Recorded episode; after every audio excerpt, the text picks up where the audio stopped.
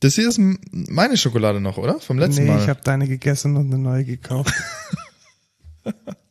Aber die war, war echt gut, also gute Auswahl. Was war's nochmal, Rittersport? Ähm, Cranberry Nuss. gut, dann bist du jetzt dieses Mal derjenige, der zwischendurch äh, Schokolade isst. Gibt's Ja. jetzt ASM, ASMR, Auspackerlebnis? Ja. Ah, sehr gut. Warte, oh, jetzt mache ich hier nochmal den. Und, ah, warte, und äh, so, und Ja, ich glaube, das will jemand hören. Begrüß mal die Leute, dann ähm, ist das auch mal getan.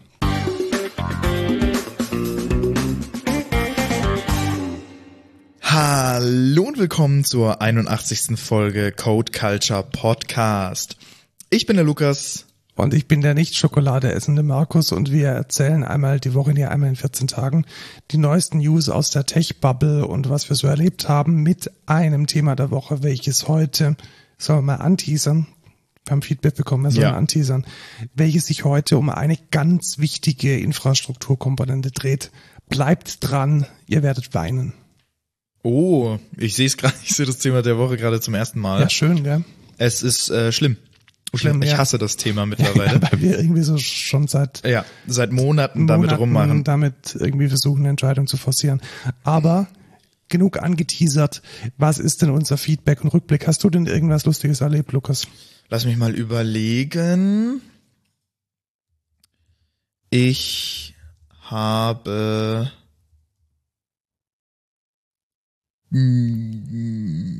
nichts Ich habe was Lustiges erlebt.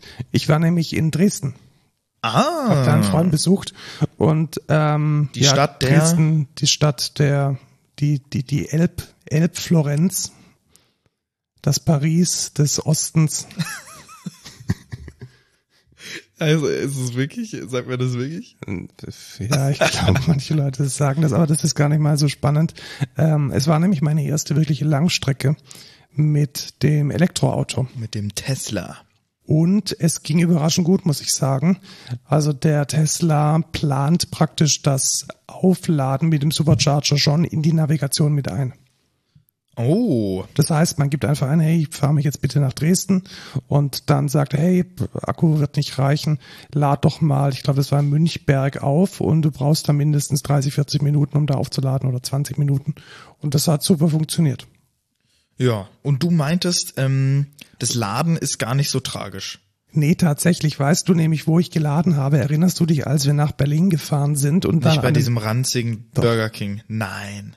Wir waren doch dann an so einem Rastplatz, wo wir aufnehmen wollten, wo wir dann auch aufgenommen haben, alles übersteuert hat. Erinnerst dich? Ja. Da war doch gegenüber eine Tesla-Ladestation. Ja, genau. Da habe ich geladen. Lol, okay. Bei dem ranzigen Burger King und das nächste war ein ranziger McDonalds. Also tatsächlich ist es, ich glaube auf dieser, ich habe schon mal gesagt, ich glaube ähm, Tesla hat so eine geheime Checkliste. Wo packen wir einen Supercharger hin? An den ranzigsten McDonalds und ranzigsten Burger King, den es auf der gesamten Autobahnstrecke gibt. ja. Und auch da hat wieder der Boden geklebt. Der Big Mac war echt kalt und der Salat braun. Also eher nicht so. Der Salatbraun, oh mein Gott. Also welk, so bräunlich, welk, dunkelgrün. Kennst du das, wenn der schon so ein bisschen trocken und Zum leblos? Glück, zum Glück nicht. Ja, das war schon ein bisschen traurig. Aber, aber hey, ich bin, ich bin sicher angekommen. Und Dresden ist eine schöne Stadt. Also wer so Architektur mag und äh, andere Dinge, die irgendwas mit, mit Neobarock zu tun haben, ist dort ganz gut aufgehoben. Ein Tipp, man kann nicht spontan in das grüne Gewölbe gehen, weil die da immer noch Corona-bedingt ähm, Schedulen und Blockabfertigung machen. Das habe ich dann verpasst, aber dafür war der Rest von Dresden ganz nett. Ja, nice. und das THI-Projekt. Also wer es nicht weiß oder nicht mehr in Erinnerung hat, ich bin ja als Gastdozent für ein Projekt, also das ist so eine Art Praktikum an der Technischen Hochschule Ingolstadt als Dozent und da machen die Studenten und Studentinnen schon ganz gute Fortschritte, muss ich sagen. Nimmt das Projekt Gestalt an. Das Projekt nimmt Gestalt an, genau. Also es geht um, es geht um die äh, projektbezogene Abwicklung von oder nein, Prozess ähm, bezogene Abwicklung von ähm, Geschäftsprozessen innerhalb von einem Surfpark.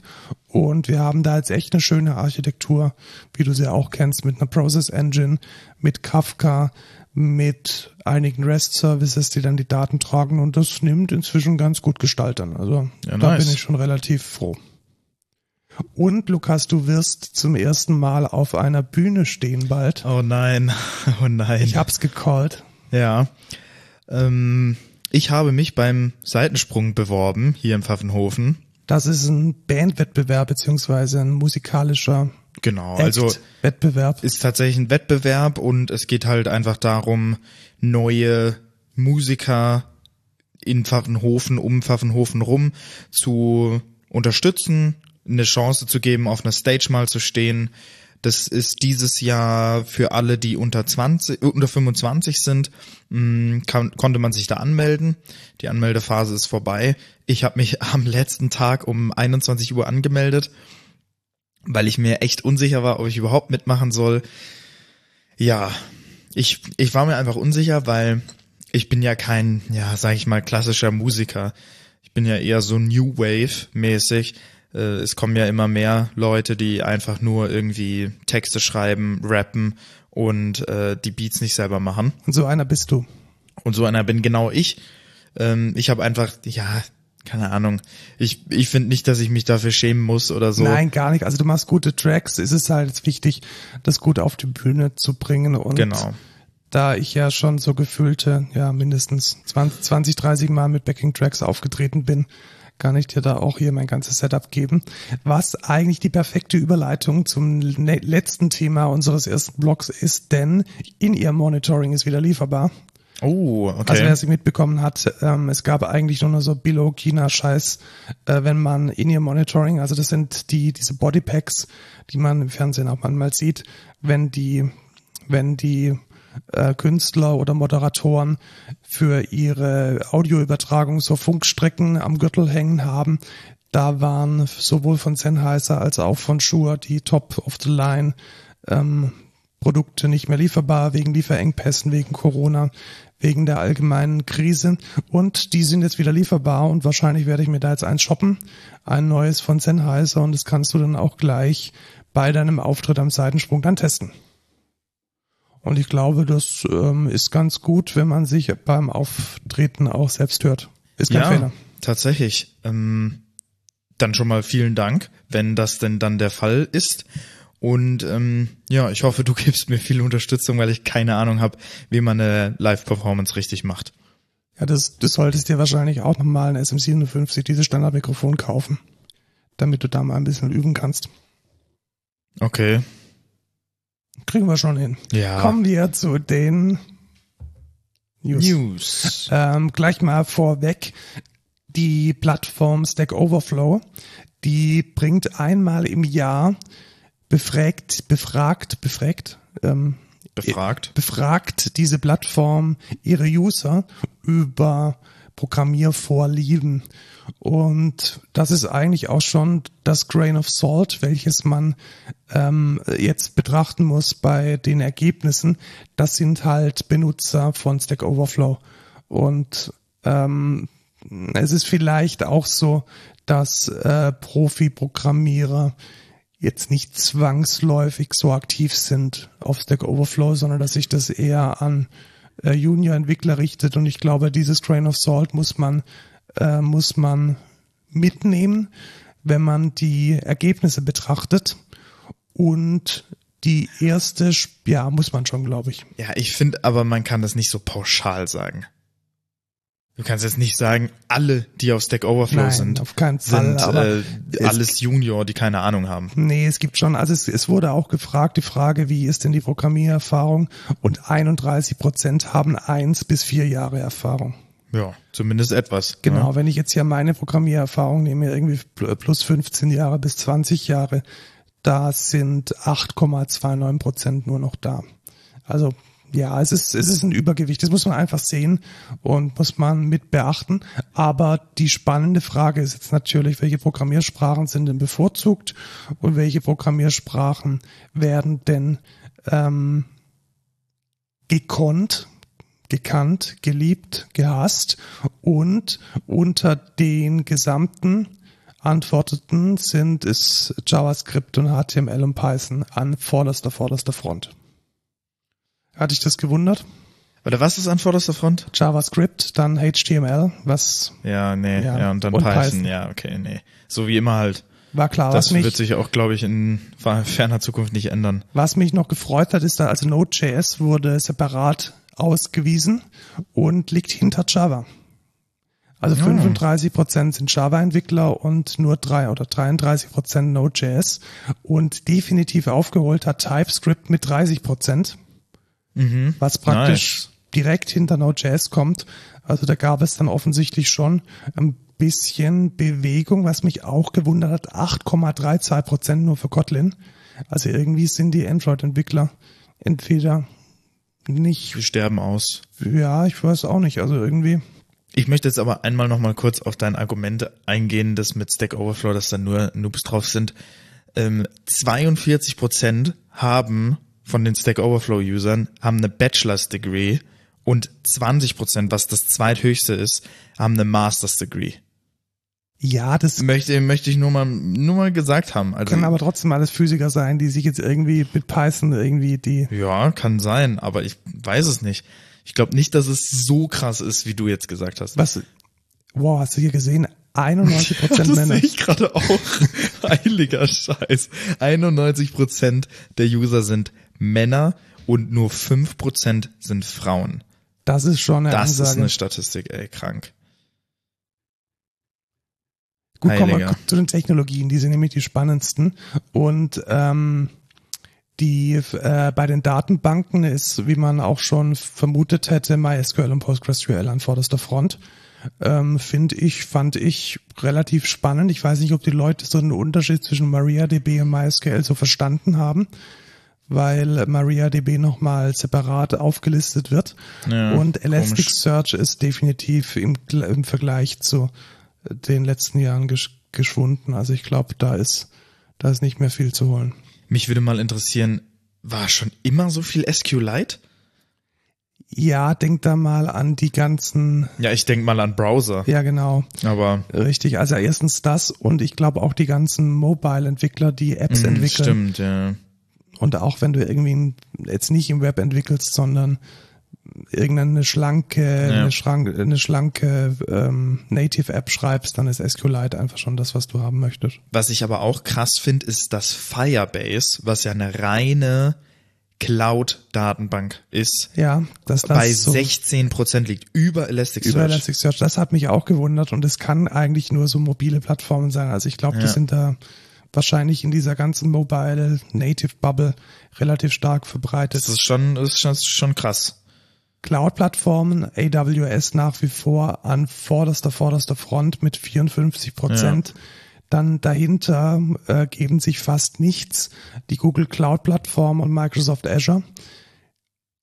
Ich bin nach wie vor der Meinung, dass sowohl Google Cloud als auch Microsoft Azure besser sind als AWS. Aber ich glaube, da ist einfach Ja. Adoption Rate Adoption zu gering. Rate zu gering. Die meisten hängen vermutlich hängen vermutlich fest. Ja. Lass uns mal die Web-Frameworks und so überspringen. Ich fand es nämlich ganz spannend, äh, mit welchen, ähm, was so die Fluktuation ist und was die Leute mögen. Ja, und da, auf was gehen wir als erstes ein? Ich würde sagen, Loved versus Dreaded bei den Programmiersprachen. Okay, warte. Muss ich ein bisschen runterscrollen. Ähm, oh, ja, das ist natürlich wieder klar, ne? Äh, fünftes Jahr in a row. Oder, nee, sechstes Jahr in a row. Heiliger Scheiß. Rust Mhm. als meistgeliebteste Programmiersprache. Äh, Also das finde ich schon krass. Das ist echt eine krasse Percentage. 6, also fast 87 Prozent lieben Rust und nur 13 Prozent hassen es. Und Closure gibt's auch. Ich glaube, das ist, ich glaube, man muss da jetzt ein bisschen, bisschen aufpassen. Also die Leute wurden ja gefragt, so Rust, magst du es oder, oder hast du es? Ja. Loved versus Dreaded. Ja. Und ich glaube einfach, dass die Leute, die, die, die, die Bubble von Rust-Entwicklern ist halt wesentlich kleiner. Weiß ich nicht.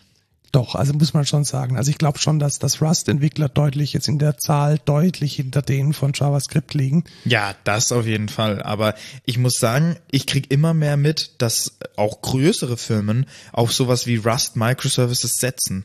Einfach Stability, was weiß ich, Performance, also es gibt schon, ich glaube, das ist schon ein Ding einfach. Ja, wie, wie sehen wir das mit Java? Dass da die Dreaded-Quote deutlich höher liegt? Wo ist denn Java überhaupt? Ja, ziemlich weit unten. Ich möchte es nochmal betonen, Lukas. Wir haben bei Rust insgesamt nur 5000 Antworten. Und bei Java zum Beispiel haben wir 13.000. Also es ist schon so, dass die, ja, natürlich, dass die also, absoluten Zahlen einfach jetzt den, den, den Vergleich Klar, ein bisschen klar. zum Hinken bringen. aber ich find's trotzdem krass, dass man bei Rust so einen, so eine krasse, ähm, ja, wie soll man das Fanboytum ist es, Ja, oder? es ist schon, ist schon Fanboytum. Eine aktive Community. Ja, und im Vergleich zu Go ähm, deutlich, deutlich besser abschneidet. Wie viele Responses hat Go? Weißt kannst du das sehen? Ich kann das nämlich Ja, leider kann nicht ich sehen. Ähm, 4000 irgendwas so, äh, ja, ich muss jetzt im Kopf addieren. Drei plus fünf, so acht, sieben, Ja, irgendwas. Irgendwas zwischen sieben, 7800 und Aber Java wird mehr gehasst, als es geliebt wird tatsächlich.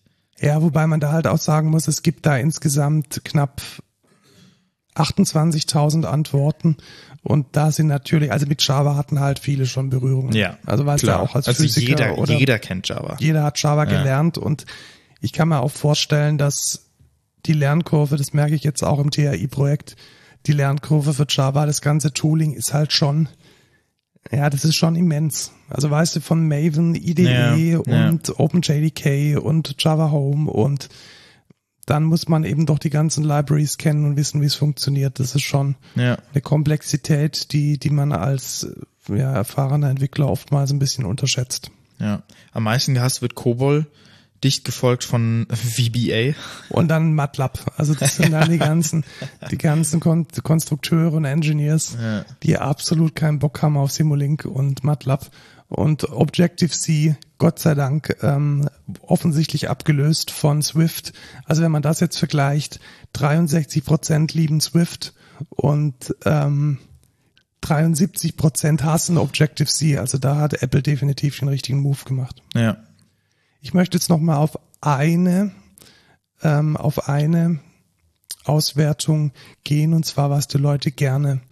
Ähm, Nee, ich will, ich will eins noch davor Mhm. aus ähm, ähm, sagen. Und zwar am meisten geliebt wird Svelte als Web-Framework. Yes. das ist doch normal, oder? Ja, ist es auch. Ist Aber es muss auch. man muss man an der Stelle vielleicht noch mal. Ich möchte es einfach nochmal erwähnen, weil ich so ein kleiner Svelte-Fanboy bin. Bin ich inzwischen auch und es ist zum Beispiel deutlich vor Vue und auch deutlich vor React. Ja. Ja, obwohl so deutlich tatsächlich gar nicht mal. Es sind nur zwei Prozent. Ja, aber lass, lass uns doch ein bisschen träumen und die Ja, lass uns mal einfach die React-Leute abfacken. bisschen, bisschen dissen. Genau, jetzt würde mich noch, eins fand ich noch sehr spannend. Was würden denn Entwickler einer Programmiersprache gerne stattdessen implementieren? Ja. Und da fand ich sehr spannend, dass JavaScript-Entwickler ein bisschen unentschlossen sind und so eine Mischung haben aus, ja, ich würde eigentlich auch mal ganz gerne ein bisschen HTML machen. Das fand ich jetzt nicht so, äh, so, ähm, ja, erkenntnisreich. Andererseits, Java-Entwickler würden gerne Python machen. Kannst du dir das vorstellen? Also es gibt eine, eine ziemlich netten, ja, ich denke, die, die größte Bubble ist, dass Java-Entwickler am liebsten zu Python wechseln würden. Hm, vielleicht liegt das daran, dass die keinen Bock haben auf äh, gute Typesysteme und kein JavaScript machen wollen, Ja, genau. Oder deswegen dass zu sie, Python gehen. ja, oder dass sie wahrscheinlich aus einer Python-Welt kommen und die Effizienz in der Entwicklung von Python gewohnt sind. Also machen wir uns nichts vor, das geht halt einfach viel, viel schneller, viel flexibler. Und deswegen, also finde ich schon spannend, dass sozusagen der, der größte Eskapismuspol aus der Java-Welt Python tatsächlich ist. Aber ich muss jetzt auch einfach mal sagen, also Python wird ja richtig hart geliebt auch von der Community. Ähm, ich, also ich muss sagen, ich finde Python nicht so geil. Ja, ich auch nicht. Ich bin kein Fan von Python. Vor allem, also jetzt hatte ich, jetzt, jetzt hatte ich wieder diesen Scheiß. Wir haben, wir haben jetzt ja dieses Skript, mit dem wir diese SSH-Keys managen, ne? Und das mit dem, dann braucht der, dann konnte ich Python 3.6 nicht nehmen, weil die Krypto-Library unterstützt das nicht mehr. Und dann installier dir mal, also dann google mal, wie du dir Python 3.9 installierst. Dann sagen die alle, ja, kompilier die Scheiße selber auf deiner, auf deiner VM oder auf deiner Maschine. Wo sind wir denn? Bin ich ein Neandertaler oder ja, was? Die, die Lernkurve von, von Python oder beziehungsweise die, die, die Installationshürde für Python ist auch riesig. Also dann brauchst du diese virtuellen Environments, ja, weil genau, Python dann hast du diese ClassPath nicht kennt und Python Version Manager und pip gibt's dann auch noch als Packet Manager. Ja, und dann hast du irgendwie verschiedene Versionen von pip und dann kannst du irgendwie pip durch pip installieren und irgendwie Python durch pip und ja, also ich ich ich als Outsider der Python-Community finde das einfach maximal verwirrend. Und es fuckt mich einfach nur ab, weißt du, dann willst du so ein Ansible-Skript machen, wo du reproduzierbar irgendwie dein Python-Setup dann hast. Mach das mal. Weißt du, es ist einfach nur eine Scheiße. Und dann war es doch so einfach, dass ich einfach gesagt habe, yum install Python 3.9 und dann ging's. Und es steht aber nirgendwo im Internet. Kein einziger Scheißartikel, den ich gesehen habe, hat da einfach reingeschrieben, ja, mach einfach yum install Python 3.9. Ich habe es nicht mal installiert auf meinem Rechner, also. Also ich, ja, es war eine eine Pain. Äh, deswegen verstehe ich da manchmal nicht so diesen Hype hinter den Sachen. Gut, machen wir einen Haken dran. Kommen wir zum nächsten kleinen Unterthema, nämlich Security. Und da hat sich dieses Mal Hetzner was geleistet. Nämlich Oh. kam es zur Auswahl in Nürnberg. Ei, Ich ei, weiß ei. ehrlich gesagt gar nicht, ob wir davon betroffen sind. Es sind nämlich 1500 Snapshots verloren gegangen, also 1500 Backups. Ja, ähm, sind wir nicht von betroffen. Wir machen nämlich keine Backups. Ah, sehr gut. Genau, Das ist natürlich ja. dann, weißt du, dann kann, kann auch nichts passieren. Ja, richtig. Wenn man keine Weißt Backups du? macht, kann man auch keine verlieren. Nee, wir machen die, wir machen die nicht durch das Hetzner-System, sondern machen die quasi extern über eigene Schritte und becken die tatsächlich auch nochmal in ein externes, äh, externen Storage ab. Ja, wenn man es halt über Hetzner intern gemacht hat, dann hat man jetzt ein bisschen verloren.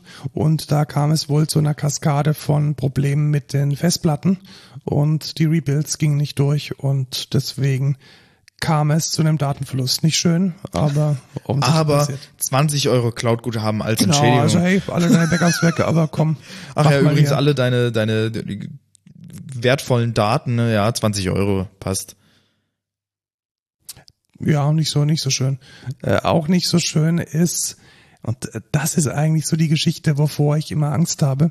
Es gab eine Firma, die hieß Instien. Die kannte ich tatsächlich schon. Also wenn man irgendwie so früher in der IoT-Welt unterwegs war mit so intelligenten Lampen und Steckdosen, dann war das Ding hier schon, ähm, ja, als nicht gerade Marktführer, aber man konnte shoppen.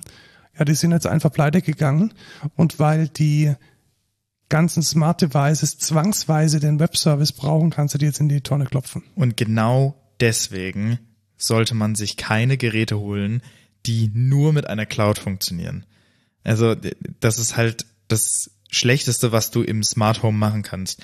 Deswegen bin ich ein sehr, sehr großer Freund von HomeKit, die eh schon alles lokal machen, ohne eine Cloud, die einfach so funktionieren, ohne dass ich jetzt sage, oh fuck, ähm, wenn ich jetzt kein Internet mehr habe, kann ich meine Lichter nicht mehr steuern. Weil das ist dann halt scheiße. Ja, und genau das ist hier jetzt passiert. Also ähm, Insteon ähm, so verschwunden von der Bildfläche und ähm, nicht mehr hinterlässt dann IoT Sondermüll. Ein weiterer Fehler. Ein weiterer Fehler und das Ist ist, echt, echt, echt. Ich musste mehrmals cringen, sagt man da, glaube ich. Ja, ich muss sagen, ähm, Java steht nicht mehr in so einem guten Licht. Ähm, es sind schon sehr viele Fehler jetzt. die letzten. ne? Also erzähl mir erstmal, was passiert ist. Ja. Also ganz grundsätzlich ist es so, dass Java mit einem mit einer Library kommt, die Signaturen überprüft, also kryptografische Signaturen. Und es gibt einen unglaublich primitiven Ansatz, diese Signaturüberprüfer auszutricksen, nämlich mit einer Signatur, die aus zwei Zahlen besteht, nämlich 0 und 0. No way. Weil ja es einfach so ist, dass Division by Zero meistens eine Ausnahme erzeugt oder nicht richtig implementiert ist oder halt alles signiert und genau das ist hier passiert. Das heißt, ich konnte mit einem, und jetzt halte ich fest, mit einem durch Null signierten OICD-Token oder JWT Boah. Komplett vorbei an dieser Library. Eieieiei. Aber man ist nur betroffen. Java 15 und größer. Also wir Ja. sind tatsächlich nicht betroffen. Das muss man jetzt auch nochmal unterscheiden. Also es geht nicht um die Java Runtime, sondern es geht um den Java Developer Kit. Also um die Libraries, die Java mitliefert beim Entwickeln und nicht das, was jetzt in der JVM im Runtime äh, Kit läuft. Trotzdem, puh. Also das ist eigentlich ein Fehler, der nicht passieren darf. Und Eieiei. Ja, es ist halt wieder mal peinlich, weißt du, du hast halt, du hast Log4Shell, dann hattest du Spring4Shell. Jetzt hast du einfach einen Crypto-Bug direkt in Java. Also noch viel peinlicher kann es, glaube ich, gar nicht mehr werden dieses Jahr. Genau, und der, äh, mehrere Krypto-Experten haben gemeint, das sei der Crypto-Bug of the Year. Herzlichen Glückwunsch. Äh, ich glaube, da müssen wir ein bisschen, ein bisschen mehr Acht geben. Das ist Ja, schon, aber wie willst du, wie willst du das denn rausfinden? also es wurde, also komm, Also erstmal, also, erstmal ist das eine bekannte Attacke. Also das, äh, das heißt äh, Psych, äh, Psych, Psychic äh, Signatures, das ist ein Ding und das hat auch schon bei anderen Libraries aufgeschlagen und mach halt einen fucking Testcase für. Ja, klar. Aber ich meine jetzt, ja, ist es natürlich schon peinlich für die Leute, die es entwickelt haben. Aber wie hätten wir denn da drauf kommen sollen? Also, weiß Ja. ich nicht. Nee, wir hätten da nicht drauf Ja. kommen können. Also wir können das nicht testen, aber Gott sei Dank haben wir äh, den das Update auf Java 17, also G17 ist ja die LTS, noch nicht gemacht. Deswegen sind wir jetzt erstmal nicht von betroffen und hoffen, dass äh, inzwischen der Bug, ja, ich bin mir ziemlich sicher, gefixt ist. Ja, hoffentlich. Keine schöne Sache. Ähm, mit jeglichem JWT durchzukommen, ist nicht so geil. Ja. Was auch nicht so geil ist, ist ähm, Netflix. Immer Ja. mehr Nutzer steigen vom, vom Net Netflix-Train ab. Genau, und also was ist passiert? Also ganz grundsätzlich hat Netflix in den letzten Wochen, kann man fast schon sagen, einige sehr unglückliche Entscheidungen getroffen. Entscheidung eins war, dass man das Teilen von Netflix-Accounts jetzt durch äh, technische Hürden deutlich erschwert hat. Ja, obwohl das, glaube ich, noch nicht in Deutschland ausgerollt Noch ist. nicht in Deutschland ausgerollt, aber in einigen äh, Regionen schon ausgerollt. Dann kam es dazu, dass äh, Netflix die Preise erhöht hat und tun wird in Deutschland. Und es kam dazu, dass sie ihr Russland-Geschäft komplett abgeschnitten haben, was dann dazu geführt hat, dass der Umsatz eingebrochen ist und dementsprechend auch die Aktie in den Keller gerutscht. Ähm, so die, die, die ganze Tech-Bubble, so die Analysten, John Gruber und Co., die singen schon den Abgesang auf Netflix. So weit würde ich nicht gehen, aber ich glaube schon, dass Netflix so langsam eher einer von vielen Streaming-Anbietern wird und nicht mehr das, was man als Default hat. Ja, Oder wie siehst du tatsächlich. Ja, ich bin, ähm, also wenn der äh, Geld, also wenn das, nee, wie sag ich das? wenn das der Abopreis von dem jetzigen Tier, wo ich jetzt bin, noch mehr erhöht wird, bin ich definitiv raus. Dann kündige ich mein Abo. Also man hat halt auch bessere Alternativen, muss man sagen. Man Ja. hätte zumindest in den USA noch HBO Max. Man hat ähm, in Deutschland Disney Plus inzwischen Amazon Prime liefert eigentlich auch ganz akzeptable Qualität und man hat es meistens ohnehin schon, wenn man Amazon Dauerkunde ist. Apple TV gewinnt einen Oscar nach dem anderen. Also vielleicht ist Netflix jetzt nicht mehr der Default. Ich fänd's schön, weil Wettbewerb ist meistens eine schöne Sache. Ja. Und sie haben angekündigt, dass sie Werbung schalten wollen. Das war, das war Ach, dann noch no der, way. das war dann noch der Das Icing ist der, on the das ist ja der, der, der Also Sargnagel. Der, genau, also wenn schon irgendwie der ganze Shitstorm am Beben Dann ist, dann wir auch noch Werbung. noch mal Werbung schalten. Alter, sind die dumm. Also ein paar ungünstige Krank. Decisions, aber ist okay. Also wenn Monopole bröckeln, finde ich das eigentlich eine ganz angenehme Geschichte. Weißt du, schießen sich in Bein und dann noch in den Bauch oder Ja, Also- genau. Und dann noch ins Knie. Und dann noch stolpern. Ja. Ja, also, ach, es ist, es ist traurig, es ist traurig. Obwohl ich sagen muss, ich finde den Webplayer von Netflix, glaube ich, sogar am besten von allen Anbietern, die ich bisher getestet hatte. Also der von Amazon ist, also auch die Oberfläche von Amazon ist wirklich der letzte Rotz. Das ist unglaublich. Ja, das ist schon schlimm. Also die User Experience von den, den alten, also ich muss sagen, die von Apple TV Plus ist ganz okay. Ja. Also die ist halt gut integriert in die Apple Devices. Ja, ich finde, ich finde Disney Plus ist akzeptabel, aber Prime ist wirklich eine absolute Hölle. Also die machen, Aber ich, ich sag dir eins, wenn du einmal Sky ausprobieren musstest, dann ist Amazon die Erleuchtung. okay. ja, nee, da äh, bin ich noch nie, da bin ich noch nie Also Sky reingerutscht zum hat Glück. damals, als ich Game of Thrones geschaut habe, nicht mal, war nicht mal in der Lage, irgendwie die Episoden nach Staffel zu ordnen. Also wirklich so auf einer ganz, ganz, ganz schlimmen Ebene verbummelt. Ja, okay. Auch vielleicht ein bisschen verbummelt hat Google ein Feature, da müssen wir jetzt ein bisschen mehr ausholen. Es ist eher so eine philosophische Frage. Eher so eine philosophische Frage. Also, worum geht es? Äh, Wir kennen es alle, genderneutrale Sprache, inklusive Sprache nennt man das auch. Also eine Sprache, die alle Menschen einschließt, jetzt egal aus welchem Grund, aufgrund von äh, geschlechtsbestimmten äh, Nomen und äh, Adjektiven oder weil behinderte Personen nicht eingeschlossen sind, wie auch immer man es lesen mag. Google hat jetzt auf jeden Fall eine KI entwickelt, rausgebracht und die dann auch in der Office Suite integriert, die deine Texte auf Inklusivität überprüft. Ja. Und ja, das geht halt so mäßig. Also Weiß hat's getestet und wenn du halt sagst Motherboard, ja, consider using different words. Some Oh of these words may Gott. not be inclusive to all the readers. Vielleicht sollte man es Also People genau. Board nennen. um da direkt dra- drauf einzugehen, Social Editor Emily Lipstein typed Motherboard as in the name of this website. Genau, vor allem heißt ja die, die, die, Tech-News-Plattform von Weiß heißt ja Motherboard. Genau. Und dann kriegt sie halt einen inclusive warning. Some of these words may not be inclusive to all readers. Consider using different words. Weil, weil da Mother drin steht, oder? Ja, genau. Das ist ja mal so schlecht. What the fuck? Ja, also hält sich, hält sich alles in Grenzen. Inclusive warning, Landlord. Genau, weil Adel ist ja nicht mehr das, was man hat. Deswegen sollte man es Property Owner nennen. Oh Mann, ey, das ist ja, ach. Ja, genau, suck my dick, Google, go fuck yourself, word choice. ja, wenigstens, wenigstens ein bisschen, ne?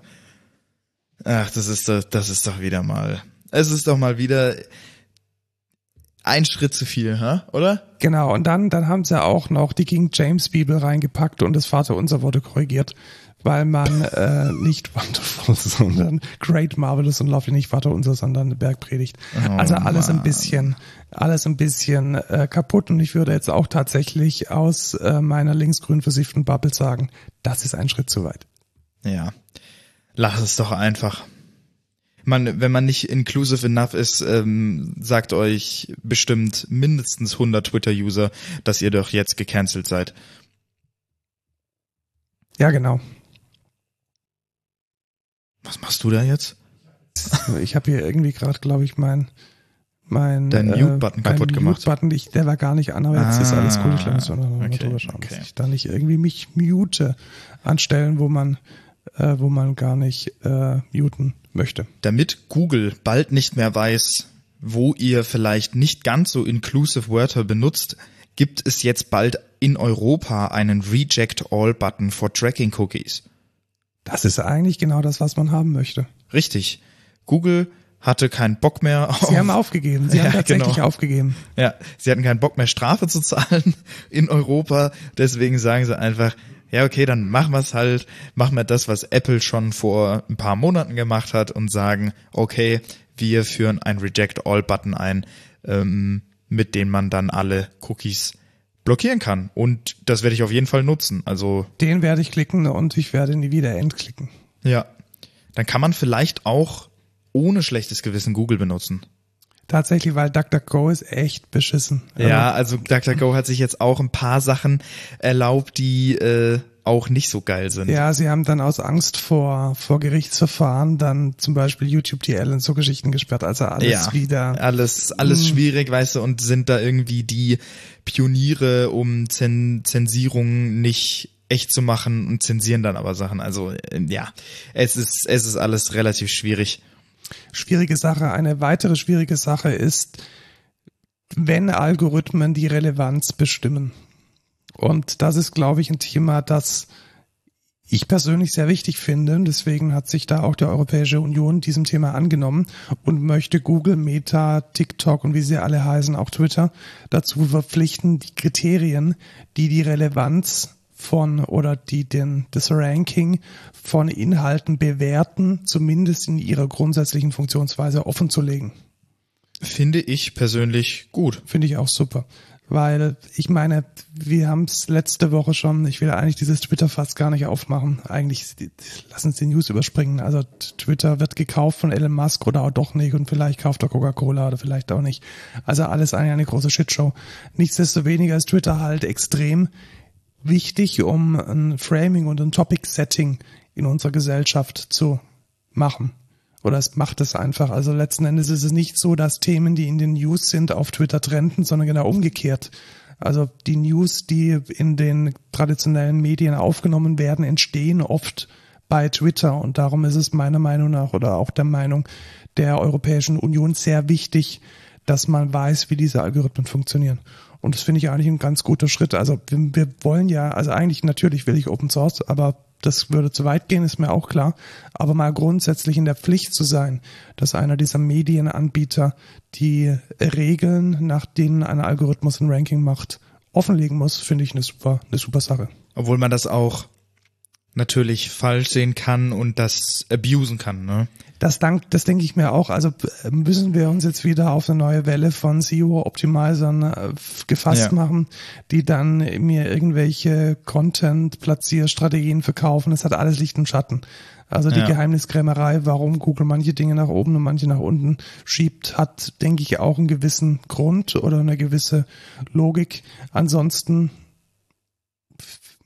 ist es vielleicht auch in gewisser Weise ein An oder ein Ansporn an Google, die Algorithmen besser zu machen, eben dass man sie nicht so einfach ausnutzen kann. Also Ja. Ich glaube, und dann müssen wie- sie das aber auch wieder offenlegen. ja, aber Und, weißt du, wenn, wenn die wenn die Strategie dahinter eine gute ist, zum Beispiel, dass eine KI die ähm, die die Quellenlage überprüft oder die Korrelation mit Quellen überprüft, Ja. zum Beispiel, oder aber das funktioniert dann auch nicht immer. Ne? Ja, funktioniert nicht immer, aber ganz am Anfang hat Google eben so funktioniert, dass es die Links gezählt hat und in Zeiten, in denen Webseiten teuer waren und die News dort gut kuratiert, war das schon eine gute Heuristik. Die funktioniert heute natürlich nicht mehr. Ja. Aber sowas ähnliches erneut einzufangen, fände Ja. ich durchaus, durchaus sinnvoll und es wird dann auch ähm, spannend. Die nächste News, ich habe überhaupt keinen Bock mehr drauf. Also Elon ja, Musk macht Elon irgendwas Musk mit Twitter. kauft irgendwie Twitter. Oder doch nicht. Oder Und ja, äh, ja, alle haben Angst, dass, also die Memes sind äh, relativ lustig, muss ich sagen. Ähm, My Tesla after I make a bad comment about Elon Musk und dann explodiert so das Auto oder so. Das finde ich schon manchmal ganz lustig. Ähm, aber ja. es dient für den Humor, aber das war's dann auch schon. Ja, genau. So, jetzt kommt noch eine sehr spannende News. Die ging, die ging meines Erachtens ein bisschen unter und ich glaube, sie hat ganz, ganz, ganz große Auswirkungen. Und ich verstehe nicht ganz, was sie bedeutet. Okay. Ähm, dann fangen wir mal von vorne an. Du hast doch sicher einen Handyvertrag. Ja, Bei welchem Provider? Vodafone. Wie hörst du Spotify? Über Spotify. Okay, und wenn du Spotify über deine mobilen Daten konsumierst, was passiert dann? Ich glaube, die werden abgezogen. Ich glaube, ich habe, was habe ich denn da? Ich glaube, ich habe dieses Social Pack. Das ähm, sowas wie Instagram. Ja, genau. Instagram verbraucht bei mir keine Daten. Genau, das ist jetzt verboten. Das ist ja doof. Das ist jetzt verboten und zwar mit dem, wir hatten schon mal darüber gesprochen, mit dem Argument, dass die Netzneutralität aus, auf europäischer Ebene vorgeschrieben ist und dass das die Netzneutralität untergräbt. Okay. Das heißt Zero Rating, also das Angebot ganz konkret Telekom Stream On und Vodafone Pass, dass gewisser Verkehr, gewisser Datenverkehr zum Beispiel zu Instagram, zum, zum Beispiel zu Spotify oder YouTube, dass der nicht auf das Buchhalten der Gigabytes und Megabytes angerechnet wird, ist illegal und darf nicht mehr angeboten werden. Okay. Und wie sind die Fristen? Die sind nämlich auch relativ tight. Ähm, relativ tight tatsächlich. Die Zero Rating Option muss in der Vermarktung bereits bis zum 1. Juli dieses Jahres eingestellt oh, werden. Und auch bei Bestandskunden muss bis Ende März 2023 ein Phase-out stattgefunden haben. Krass. Das heißt, dieses Angebot wird nicht mehr möglich sein. Ich finde das richtig gut. Warum? Weil was wird passieren? Die Nachfrage nach größeren Tarifen wird steigen. Und ich denke, das ist der Schlüssel, wie wir zur echten Flatrate im Mobilfunk kommen. Aha. Ich glaube tatsächlich, dass das jetzt der, der Impuls ist, weil die Leute wollen einfach sorgenlos streamen. Und das Angebot wird oder die Nachfrage wird da sein, dass Leute einfach so wie Spotify, YouTube, Snapchat, TikTok, was auch immer surfen wollen, wie ihnen lustig ist. Und ich hoffe, dass dann die Anbieter mit entsprechenden Angeboten reagieren und dass dann über vielleicht ein, zwei, drei, vier, fünf Jahre die echte Flatrate auch bezahlbar wird. Ja, mal gucken. Ich weiß nicht, wie sich das dann auswirkt auf alles. Aber ich habe eh nie Probleme mit Daten, äh, mit meinen Daten, Datenvolumen. Deswegen, ja. Hardware News. Ja. Finde ich interessant, aber irgendwie, also es geht um Musik anscheinend. Ja, und zwar haben unsere Lieblingsnerds von Teenage Engineering einen Mischer auf den Markt gebracht. Aha. Der TX6. Der TX6 und er ist richtig, richtig gut. Kaufst du ihn dir? Nein, ich sag dir gleich warum, weil ich glaube ich nicht der, der Standardkunde dafür bin. Der Anwendungsfall ist, denke ich, relativ klar. Du bist ein Performer, also in der Regel ein DJ und du hast einfach verschiedene Soundquellen auf deinem, auf deinem Pult liegen. Ähm, vieles wird vielleicht über deine Hauptzentrale irgendwie so ein, so ein Tractor, Native Instrument oder ähm, Pioneer Set laufen, aber vielleicht hast du auch irgendwelche analogen Synths noch dastehen, die gewisse Dinge tun und die dann in einen Mischpult zu kriegen, ist für so einen Performer echt stressig. Warum ist es stressig? Weil diese Mischpulte oftmals einen schlechten Formfaktor haben, sie nicht gut integrieren, scheiße aussehen und unzuverlässig sind und ähm, klobig, schwer, passen nicht in den Rucksack. Und da hat Teenage Engineering jetzt einen ultra kleinen Mixer auf den Markt gebracht, der insgesamt, der erstens mal akkubetrieben ist. Das heißt, oh, du musst okay. ihn nicht mal, du musst ihn nicht mal an den Strom an Strom anschließen. Er ist gleichzeitig auch ein Audio-Interface. Also ah. er ist ah. gleichzeitig auch ein Audio-Interface. Er ist gleichzeitig auch ein iPhone-kompatibles Audio-Interface. Mhm. Und er kann insgesamt sechs Kanäle. Krass. Und er kostet einfach nur 1200 Euro. Genau, und das ist der Punkt, wer sich über den Preis wundert, für den ist es einfach nichts. Ja, also richtig. Es gab, es gab eine, eine, riesige, hitzige Diskussion auf, auf Reddit und auf, ähm, auf äh, Hacker News, warum dieses Ding so teuer ist. Und äh, wenn man nicht versteht, warum es so teuer ist, dann ist man einfach nicht die Zielgruppe. Genau. Ähm, ich bin nicht in der Zielgruppe, weil ich kein DJ bin. Aber ich glaube, wenn ich DJ wäre oder wenn ich mal ein Set habe, welches jetzt nicht nur von mir am Klavier bestimmt wird, dann ist das hier definitiv die erste Wahl, weil es echt ein Problem löst, welches bisher nicht gelöst ist. Das muss man an dieser Stelle einfach mal ganz klar sagen. Das ist ein ungelöstes Problem gewesen bisher und ähm, das ist jetzt Vergangenheit. Ich finde es ein super cooles Produkt, äh, sehr innovativ. Teenage Engineering ist so die nerdige der nerdige Apple-Abklatsch in der, in der Audio- und Performance-Welt. Und wenn ihr Soundbustler seid und ein gutes Tool braucht, um schnell und effizient zu mischen mit dem genötigen Kleingeld von 1200 Euro, dann gönnt euch den TX6. Ich sag dir, nicht eine Person, die diesen Podcast hört, wird sich dieses Ding holen. Und wenn, esse ich einen Besen. Okay, äh, Tobi, äh, sag bitte Bescheid, wenn du es gekauft hast und dann äh, ist äh, Lukas ein Besen. Das glaube ich nicht. Ja, ich glaube, Ich glaube nicht. schauen wir mal. Ich will's sehen. Ich will die Rechnung sehen. Was aber ein geiles Tool ist, was man sich vielleicht sogar holt, ist das Apple Self-Repair Kit. Genau, das kann man sich sogar ausleihen. Das finde ich Ah. relativ cool, also zumindest in den USA. Äh, Apple liefert dir jetzt so ein Peli-Case, also so ein, so ein Hartschalenkoffer für einen, ähm, für einen, ja, für einen einfachen, ja, wahrscheinlich wird es doch ein bisschen was kosten, ähm, zum Ausleihen und da ist alles Nötige drin, um dein iPhone 12, iPhone 13 und das iPhone SE der dritten Generation zu reparieren. Also alle notwendigen ähm, Werkzeuge, Schrauben, Kalibriergeräte, ähm, Spachteln. Das finde ich eigentlich schon eine, ja, eine angenehme Sache.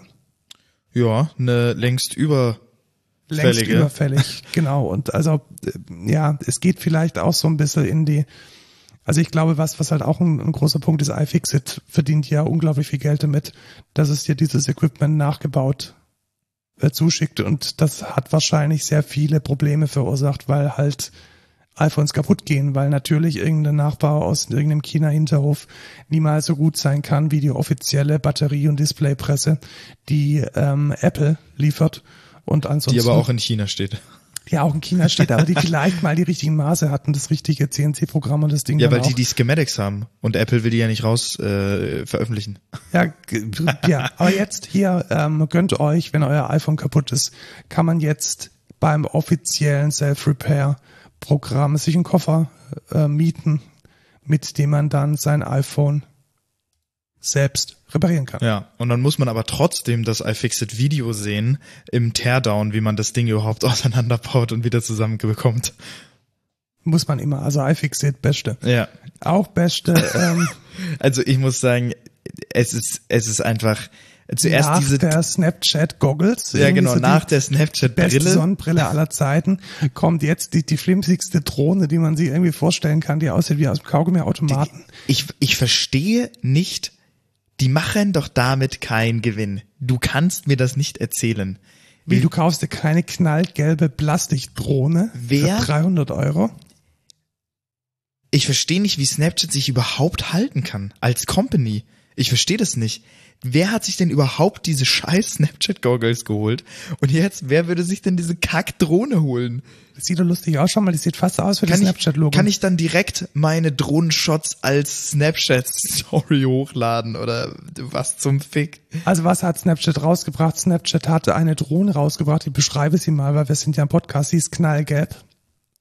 Sie ist so ungefähr handflächengroß. Sie hat eine Kamera drin und sie sieht aus, als wäre sie für zwei Euro aus dem Kaugummiautomaten gefallen. Ja, also ich glaube, noch billiger kannst du eine Drohne auch nicht aussehen lassen. Sie haben nicht mal versucht, die Pressgrate und die, die Spalte irgendwie zu kaschieren in dem Video. Das ist einfach, gehört so. Also ich weiß nicht, wie, wie sich Snapchat überhaupt noch hält. Ähm, wahrscheinlich durch diese Kack-Werbung, die da irgendwie bei den Stories immer dabei steht. Ich weiß es nicht. Es ist, es ist, ein, Also es nicht, ist mir ein wie diese Rätsel. Drohne, sie heißt Pixie und kauft sie euch nicht. Ja. Also da würde ich mir sogar eher dieses fucking TX6 von Teenage Engineering holen. Aber das kostet 1000 Euro mehr. Das ist mir scheißegal als diese Kackdrohne. Also ich verstehe einfach, bin ich die falsche? Also ich kann mir nicht mal eine Zielgruppe ausdenken. Ich verstehe es auch nicht. Also der durchschnittliche Snapchat-User ist irgendwie 12 Ja, und kann, kauft der sich dann für 230 Euro dieses Plastikding, will, wünscht er sich das zu das Weihnachten. macht doch auch Sagt selbst jemand, hey, ich will keine Switch, sondern ich will dieses Plastikding. selbst wenn ich ein scheiß Content Creator bin? Dann selbst wenn kauft ich dann hole ich mir eine richtige Drohne. Also das ergibt doch gar keinen Sinn. Ich verstehe das nicht. Bitte sagt mir, bitte schickt uns Feedback. Lukas wer, ist dann den zweiten Besen. wer sich diese Kack-Drohne holt. Also das will ich sehen. Das will ich wirklich gerne sehen. Wir könnten ja mal über die Excentra kaufen und dann so als, ähm, was weiß ich, Verlosen bei der. genau. Im, in, in der hundertsten Folge des Podcasts verlosen wir diese scheiß Pixie-Drohne. Schau mal, wie der, schau mal, wie der Word-Journalist extra für dieses Foto ein passendes Apple Watch-Armband in Wow. Gelb trägt. Also Wow. The Verge echt keine, keine Kosten und Mühen gescheut. Ich meine, wer sich für 230 die scheiß Snapchat-Drohne holt, Der kann sich auch nochmal für 80 Euro dieses offizielle komische Genau. gelbe Ding da kaufen. Ja, ja. Naja, vielleicht ähm, integriert sich die ja mega geil mit den Snapchat-Goggles. Ja, bestimmt. Also, weil da einfach auch so f- Da Goggles kannst du dann, da kannst du dann in den Goggles siehst du dann das, was die Drohne sieht. Ja? Genau, die waren ja ein Kassenschlager. Also ich, Ja. man geht praktisch durch den Park und man sieht nur Nur Snapchat Leute mit ja. diesen Snapchat-Goggles. Und die werden jetzt wahrscheinlich auch alle diese, diese gelben Drohnen haben. Muss Ja. man echt aufpassen, dass man seine wiederfindet. Eben, eben. Die sehen ja alle gleich aus und nicht, dass man ineinander crasht oder so. Ja, also das ist jetzt schon, ich. schon sehr gefährlich. Kommen wir zum äh, Thema der Woche. Thema der Woche. Wir sollten mal so Jingles aufnehmen. Woche. Wir haben äh, die letzten Monate viel, viel, viel Zeit damit verbracht, eine API-Management-Plattform zu evaluieren. Und alles ist scheiße. Das ist, ja, aber wir wollen euch ein bisschen teilhaben lassen An an, unserem, ähm, an unseren Schmerzen. genau, also erstmal, wozu braucht man denn eine API-Management-Plattform? Was macht die denn? Also, ich würde vielleicht den Use Case mal erklären. Genau, beschreib mal den Ja? Use Case. Ähm, man ist eine Firma und man lebt in einer ja, relativ neuen Microservice Welt, sage ich mal. Also viele kleine Services, die alle entweder, was weiß ich, ein gRPC ähm, Endpunkt haben oder mehrere Endpunkte, einen REST-Endpunkt, GraphQL, was weiß ich. Die reden alle miteinander, ne? weil Microservice und mega cool. Jetzt ist natürlich das Problem, Microservice von ganz vielen verschiedenen Leuten entwickelt. Man weiß nicht ähm, vielleicht, wie überhaupt manche APIs aussehen sollen, was die machen können, wo die erreich zu erreichen sind und was für Berechtigungen ich brauche, um diese APIs überhaupt ansprechen zu können.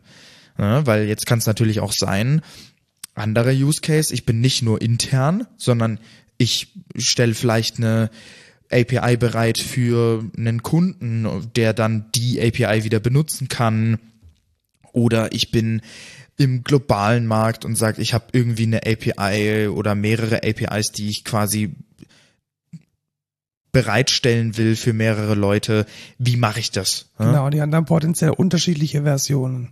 Und Genau. vielleicht haben Leute unterschiedliche Tiers gekauft. Vielleicht braucht man gewisse Features wie ein Load Balancing und jetzt kann ich dieses Rate Feature, Limiting. dieses Feature tausendmal reimplementieren für jeden einzelnen Service. Oder ich nehme eine Infrastrukturkomponente, die dieses Problem auf eine halbwegs generische Art konfigurierbar für meinen Zoo von Services löst. Und welches, welche Features bietet so eine API-Management-Plattform an? Und da kommen wir jetzt eigentlich schon mal zu dem Problem, was mich so am meisten stört. Dieser Scope von einer API-Management-Plattform ist nicht sauber abgegrenzt. Überhaupt nicht. Also Null. Es nennen sich so viele Produkte und Plattformen und Services API Management Plattform und jeder macht irgendwas anderes und macht das dann auch nochmal anders und ist opinionated und Genau, und es gibt auch, weißt du, dann ist manchmal die Rede von API Life, Lifecycle Management Plattform und dann ist es aber manchmal nur ein API Portal oder es ist äh, ein Service Mesh, der dann integriert wird in Lifecycle Management. oder nur ein Ingress Controller für Kubernetes oder man kann es gar nicht ins Kubernetes packen, sondern es ist nur Software as a Service. Also das ist alles ein unglaublich diverses Feld, welches alles irgendwie versucht, Probleme zu lösen, von denen man gar nicht weiß, ob man sie hat. Ja. Und dann äh, stellt man sich am Ende die große Frage, was will man eigentlich? Ich versuche mal ein bisschen Licht ins Dunkel zu bringen, um mal die wichtigsten Features mal aufzulisten. API Lifecycle Management hast du gerade schon genannt und ich habe es auch gesagt, man hat potenziell verschiedene Versionen, erstmal verschiedene Versionen von einer API, aber bis es zu so einer Version kommt, muss man natürlich auch die API designen, man muss sie Genau. testen, man muss gegebenenfalls einen Mock-Service implementieren, Testdaten haben, man will in der Entwicklung auf einen aktuellen Stand von dieser API zugreifen und das versteht man unter API Lifecycle Management. Das heißt, so eine Plattform kann dann potenziell dir einen Editor anbieten für OpenAPI oder einen Service, der dir den Contract verifiziert oder eine Komponente, die du in deine CICD einbauen kannst oder eine Komponente, die dir einen Mock eine Mock API zum Testen liefert. Das kann man so ein bisschen unter API Lifecycle Management verstehen. Genau, also der ganze Lifecycle von äh, Genau, ich habe eine Design, Schnapsidee und brauche irgendwie eine API bis hin zu, ich bin in Production und ich muss jetzt die alte Version Genau. durch eine neue ablösen. dann nächster Punkt, Authentication, Authorization. Genau, da ist es ja oftmals so, dass man zum Beispiel bei einem Kunden deployt oder in einer Infrastruktur deployt und dann kommt einer der User mit einem völlig neuen OICD-Provider daher, Okta, Ping, Auth0. OIDC steht für OpenID Connect und ist ein Standard, der Authentication und Authorization quasi behandelt. Das macht sowas wie Okta, Azure, Google. Das sind alles OIDC-Provider, die quasi sich an diesen Standard angepasst haben. Genau, und die sind alle genau in winzigen Details so unterschiedlich, dass es kein Standard mehr ist. Tatsächlich, also ich muss sagen, bei OAuth 2, wenn man plain OAuth 2 macht, ist es sehr unterschiedlich. Aber ich finde, bei OIDC ist es relativ einheitlich, weil man hat wirklich nur diesen, Ja, man hat die diese Konfigurations- OpenID Configuration und wenn man die hat, hast du ausgesorgt, weil dann weißt du alles, du hast jeden einzelnen Endpunkt und dann muss es rein theoretisch gleich funktionieren. Ja, aber grundsätzlich hat man trotzdem noch diesen Konfigurationsaufwand und Overhead. Also du möchtest Auf jeden und Fall. musst, Und du musst dann auch, wenn du die Software designst, sowas wie einen Auth-Flow mit programmieren, mit einplanen. Und das musst du potenziell für jeden deiner Microservices machen. Genau, und dann hat man auch überall den Konfigurationsaufwand, dann den OICD-Provider, selbst wenn es halbwegs austauschbar ist, wieder neu zu konfigurieren mit den URLs. Und es ist keine One-Size-Fits-All. Also das ist, das skaliert einfach nicht gut. Ja. Das heißt, man hat dann an jedem Billo-Service, den man geschrieben hat, irgendwie ein Boilerplate von zehn Klassen, die dann OICD, JWT irgendwelche Claims rausfischen und irgendwelche andere Dinge tun. Das heißt, was eine API-Management-Plattform meistens macht, sie bietet eine Komponente an. Ich sage jetzt bewusst sowas Abstraktes wie Komponente, die dann den Request entgegennimmt und dieser in diesem Request dann dafür sorgt, dass der Proxy-Request, der dann durchgeht, auf jeden Fall authentifiziert ist.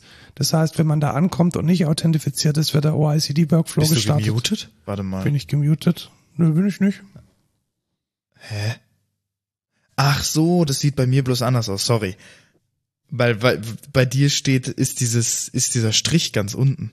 Ja, genau, bei mir ist der Strich ganz unten, aber trotzdem wird er jedes Mal nach oben gepackt. Also alles, passt. alles fein. Sorry. Ähm, danke, dass du mich äh, komplett aus dem Konzept gebracht hast. äh, bei, als genau, man, man stellt dann durch diese Komponente sicher, dass jeder Request, der bei meinem Service ankommt, auf jeden Fall auch authentifiziert ist und zum Beispiel irgendein Standard erfolgt, ähm, ein Standard hat, dass das Access Token immer im Header steht oder im Cookie oder was auch immer. Das kann man dann da alles einstellen. Und wie das dann gemacht wird, ist, dass diese API Management Plattform entweder über das Service Mesh Pattern so kleine ähm, kleine Sidecar-Services, so Caddies äh, anbietet, die man dann in seinen Kubernetes kleben kann, oder dass man es als Ingress-Controller konfiguriert oder dass man es gleich komplett vor sein Cluster packt und als Software as a Service betreibt. Ja, und da würde ich auch noch dazu zählen, wenn man jetzt sagt, man hat irgendwie eine API, die per API-Token angesprochen wird. Genau, das kann man natürlich dann auch Genau. einstellen. Du kannst ja auch beides machen und das finde Ja. ich so schön. Das heißt, du kannst sagen, wenn ein Mensch auf meine API zugreift, dann muss der gefälligst mit einem OICD-Token ankommen. Aber für einen internen äh, Request-Response ist es auch okay, wenn da ein API-Token kommt. Und auch dieses API-Token kann dann über die API-Management-Plattform ähm, generiert, autorisiert, verwaltet und auch abgeschalten werden, deprovisioniert, wenn man es nicht mehr braucht. Also das ist dann komplett entkoppelt von dem, wie der Service funktioniert. Und jetzt merkt man schon, wo es hingeht. Sowohl OIDC als auch API-Token, äh, Authentifizierung in deinen Service reinzukleben, ist halt schon ein Act. Vor allem in jeden in deiner jedem Services. Services. Also man hat inflationär, was heißt inflationär, vielleicht 20, 30 Services für seine plattformorientierte Softwareprodukt und da dann überall diese Arbeit doppelt und dreifach zu machen, will man eigentlich nicht. Vor allem stell dir vor, etwas ändert sich am ODC-Provider. Er macht das mal in 30 Services, ne? Er muss es in 30 Services konfigurieren. Und das ist einfach eine sehr große Pain und einfach ein Riesenaufwand. Ja, oder neue, neue Active Directory Gruppen kommen dann über AD Active Directory Federation Service mit hinzu als Claims und du musst die dann anders, anders mappen oder andere Berechtigungen darauf vergeben, das dann in jedem Service erneut zu konfigurieren, macht echt keinen Spaß. Nee. Und das Problem wird da gelöst und das ist auch das Hauptproblem, das wir damit eigentlich lösen wollen. Das heißt, wir wollen in einer Plattform und in einer, in einem Ökosystem von verschiedenen Services sicherstellen, dass wir keinen großen Entwicklungsoverhead bei der Autorisierung und Authentifizierung haben. Weitere Features, die so eine API-Management-Plattform anbietet, ist Load Balancing und Rate Limiting. Das ist, denke ich, klar. Also das muss man jetzt, glaube ich, nicht sagen. Load Balancing ist, wenn man äh, die Requests auf verschiedene ähm, Endpunkte dahinter verteilt. Also zum Beispiel sagt hey, jetzt ist Black Friday, äh, wir müssen mit mehr Requests umgehen können, dann fährt man im Hintergrund ein paar mehr Services hoch und dann äh, kann die API-Management-Plattform die Requests verteilen.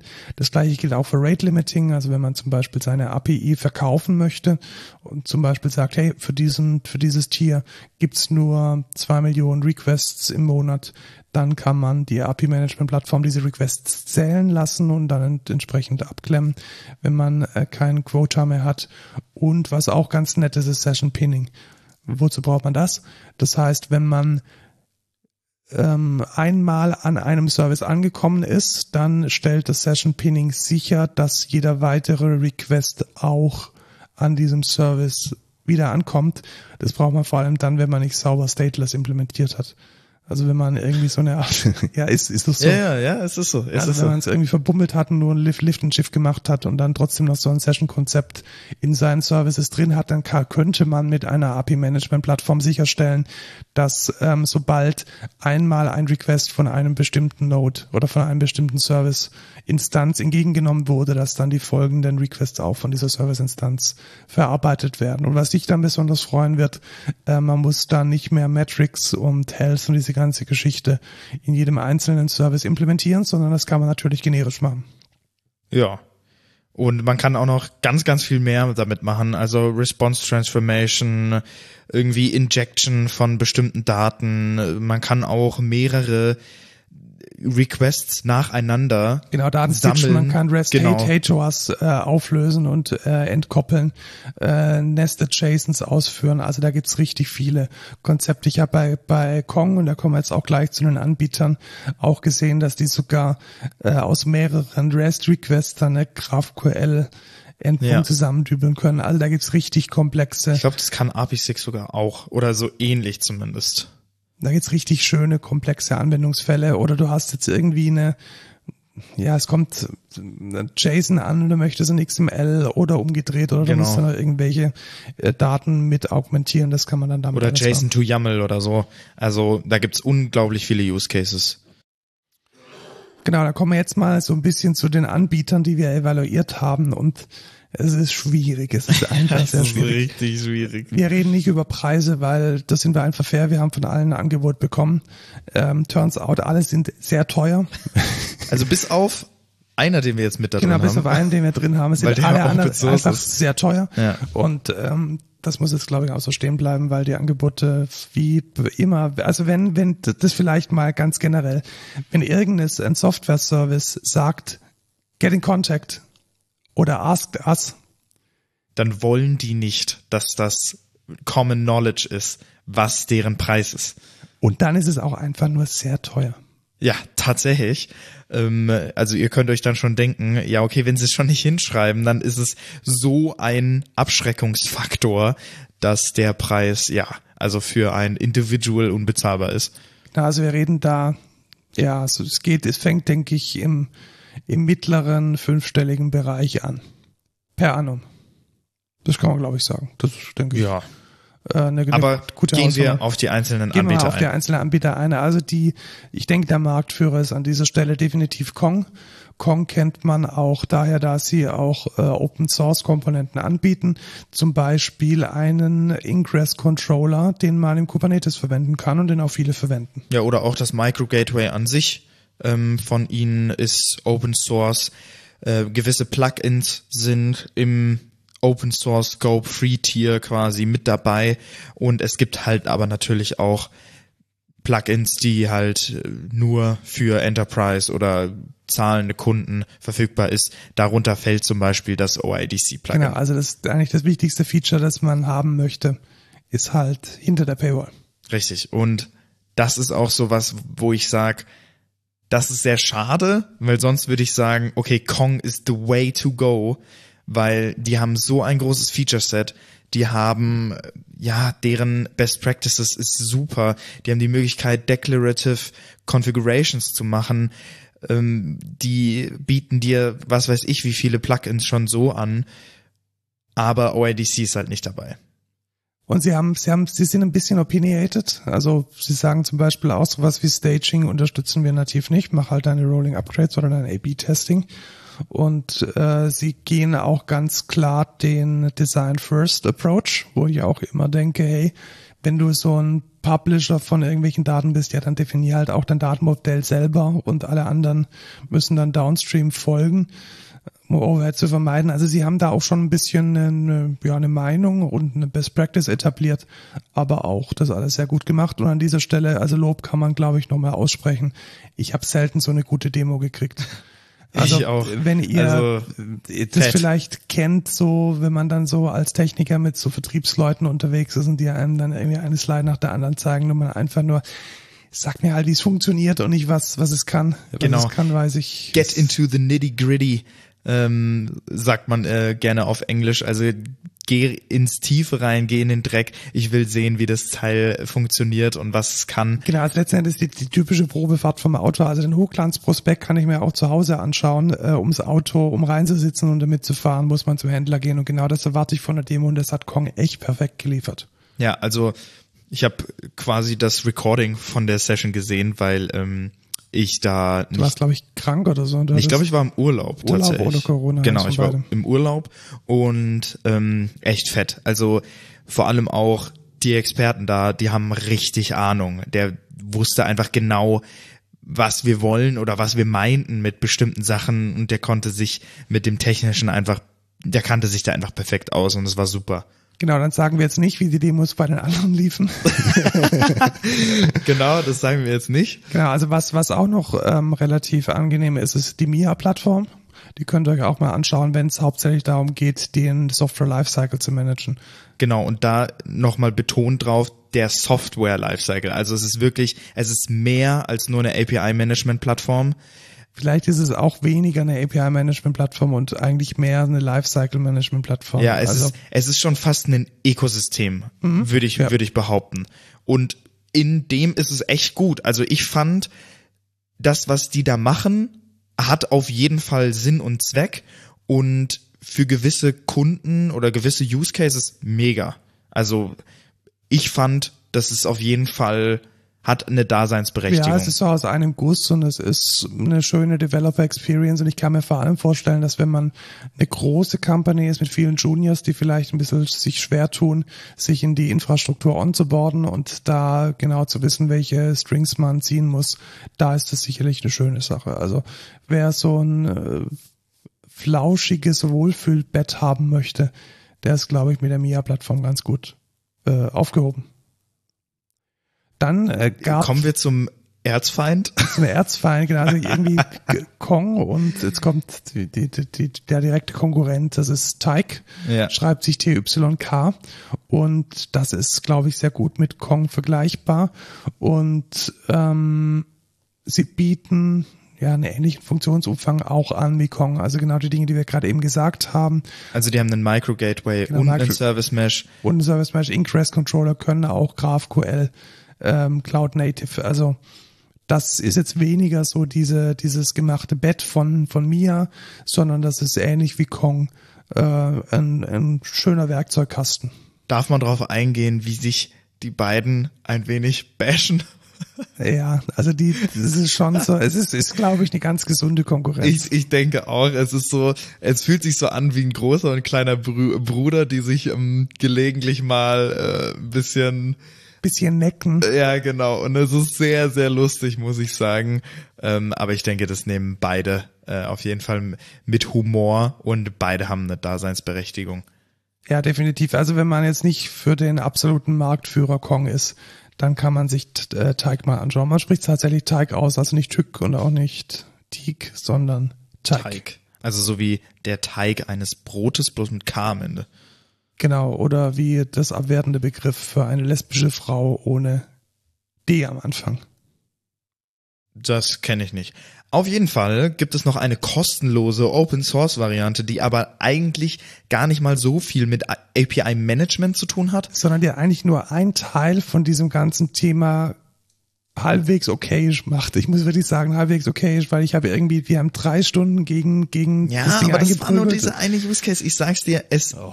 ich, ich, ich, also natürlich war das eine schlechte wir Experience. Von Apache AP6, ja. das ist unter der Apache Foundation gehostet. Das ist eigentlich ein relativ modernes äh, Apache-Produkt, das muss man immer dazu sagen, weil Apache neigt manchmal zu alt und bärtig. Das ist schon eher was, was moderneres. Ähm, und ja, so ein paar Dinge gefallen mir nicht. Also sagen wir mal, was es ist. Es ist letzten Endes ein, ein Micro-AP-Gateway. Also man, es funktioniert gar nicht so als die, die große Plattform. Die große Plattform hat man eigentlich nur in der UI, sondern man klebt dieses äh, Gateway vor jeden Service, so als Sidecar. Und es macht halt auch. Ja, das ist falsch. Das wäre ein Service Mesh. Also eigentlich klebt man das vor des, den Entry-Punkt von seinem Produkt und dann gehen alle über die einen, über das eine Micro-Gateway. Bist du dir das sicher? Ja, weil sonst würde es ja gar keinen Sinn machen. Dann musst du ja die Konfiguration von äh, OIDC auch nochmal jedes Mal machen. Ja, okay, aber ich glaube, es ist schon so, dass die ja, okay, ich sehe es gerade im Bild. Ich nehme alles zurück. Ähm, es ist tatsächlich ähm, ein Einstiegspunkt, der dann mit diesem AP6 Micro Gateway abgesichert ist. Genau, und dann gehen nämlich alle auch nochmal über das gleiche Micro Gateway. Also wenn man jetzt sagt, ähm, ich kommuniziere mit einer anderen API, dann geht die nicht an die API direkt, sondern erstmal ans Micro Gateway und dann an die API und konfiguriert wird es, also es arbeitet zusammen mit äh, etcd, also mit der Datenbank im Kubernetes und ähm, ist letzten Endes ein basierend auf Nginx. Also es ist wahrscheinlich ein Fork oder hat integriert dann einen Nginx mit drin und was mir da nicht so gefällt, muss ich ganz ehrlich sagen, es hat keine saubere Konfigurationsmöglichkeit, wie ich finde, weil entweder man hämmert die Konfiguration in die UI, was man, was ich nicht geil finde, oder man ähm, muss Post-Requests dahin machen, um zu konfigurieren. Es gibt, es gibt noch eine andere Variante, die ich dir auch im Slack geschickt habe, die du einfach gekonnt ignoriert ja, hattest. Gekonnt ignoriert? Und zwar kann man in einen Standalone-Modus gehen, wo man dann quasi eine YAML provided. Du kannst mal auf die Docs gehen von äh, Apache RP6 und äh, dann musst du auf quasi auf das oberste gehen. Dann gehst du auf äh, Other und äh, dann kannst du dir den Standalone-Modus angucken. Und da kann man quasi eine Definition von den einzelnen Routes und Services und den Upstreams quasi in einer YAML definieren, die man dem Container mitgibt und daran setzt er dann quasi seine Routen fest. Verstehe. Und dann wird aber nicht mehr etcd verwendet. Genau. Sondern das ist dann alles self-contained. Das ist komplett self-contained in einem Container. Und ich muss sagen, gar nicht mal so schlecht. Also ist natürlich auch wieder sehr opinionated. Mm, ist aber dann auch wieder ein bisschen entkoppelt. Also da ist dann letzten Endes die Konfiguration von dem Service in einem anderen Container. Will man das haben? Ich weiß es nicht. Vielleicht will man es haben. Ja, also rein theoretisch machst ja, du das ja dann. Kopplung will man es will genau, schon haben. Ja. Also da ist dann einmal, einmal definiert, wie der Einstieg über OICD zum Beispiel stattfindet oder wie die Routen sind.